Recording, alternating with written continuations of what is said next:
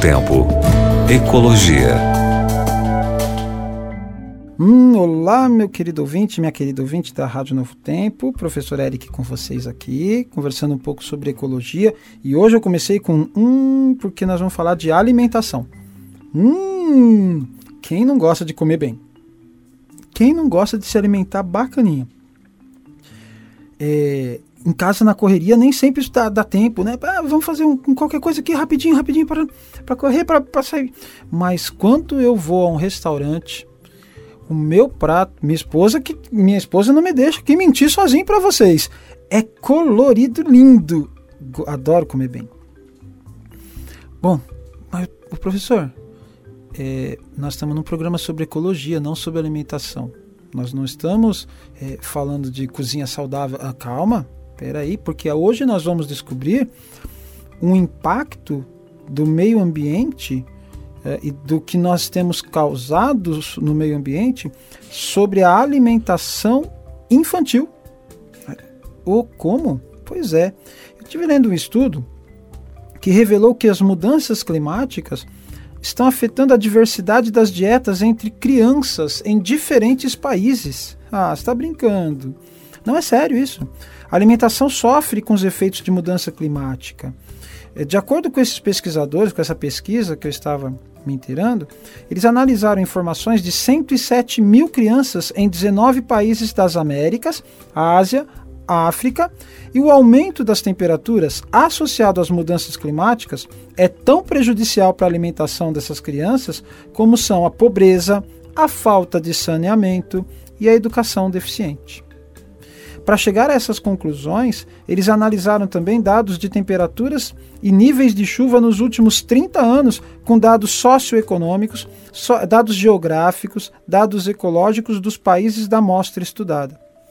O estudo foi publicado numa revista chamada Environmental Research Letters e ressalta a importância da diversidade das dietas e como as mudanças climáticas podem impactar para garantir desta qualidade de nutrientes de alimentos variados. Para conhecer a diversidade de uma dieta, a Organização Mundial da Saúde sugere como metodologia conhecer o número de grupos de alimentos presentes numa dieta durante um tempo determinado. Assim, é possível saber se a população estudada teve acesso aos alimentos com micronutrientes como ferro, o ácido fólico, as vitaminas A e D, entre outros que são considerados importantes para o desenvolvimento infantil.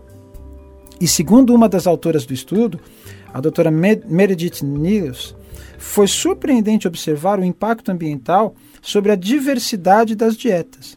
Os registros mostraram que as crianças se alimentam com uma média de 3,2 dos grupos de comida entre os 10, embora esse valor varie dependendo do nível econômico do país. O que isso quer dizer, gente?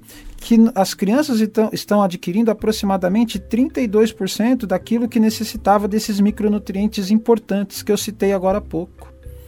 O estudo mostrou também que o aumento das precipitações, chuvas, né, favorece a diversidade das dietas entre crianças em algumas regiões, conforme afirma Molly Brown, também pesquisadora de projetos.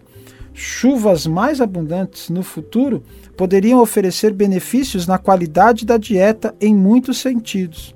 Mas ela reconhece que depende de como seja essa chuva. Por quê? porque uma chuva né, em grande quantidade, uh, o aquecimento global ele traz isso como consequência, né? É, o acúmulo de aspectos climáticos como chuva, chuva em grande intensidade, aquele pancadão de chuva, sol seca, né? Aquela, aquele sol estorricante. Uh, então, se é muito acumulativa, se é muito de uma vez só, isso causa prejuízo. Isso é verdade. Você sente isso quando você vai na feira e olha, é, essa semana o alface está mais caro. Por quê? Porque choveu muito. Né? Então a, a, colheita foi, foi pequena. Esses dias eu ouvi a chuva em grande intensidade no momento errado está diminuindo a quantidade de soja do, no, é, coleitada ou colheita de soja no país. Então assim, Claro, a gente precisa dar uma atenção muito grande à alimentação das crianças, mas a degradação ambiental e este é o, a conclusão do, do estudo, a degradação ambiental tem feito com que as nossas crianças se alimentem pior. Resultado: adultos menos é, mais susceptíveis a doenças, adultos menos fortes, adultos e crianças mais cansados. Você já deve ter ouvido falar de síndrome metabólica e da preocupação dos endocrinologistas com as síndromes metabólicas, doenças tidas como doenças da idade adulta, agora atingindo as nossas crianças. Pois é. Você sabe que o nosso desrespeito ao ambiente leva a problemas sérios, e esse é mais um deles que eu venho contando para vocês aqui. Então tome cuidado. Alimentação o mais colorido possível para que seu filho cresça forte e bonito, saudável né? e bem inteligente, como você eu tenho certeza que é. Beijo para você, grande abraço e até mais. Tchau, tchau. Novo Tempo. Ecologia.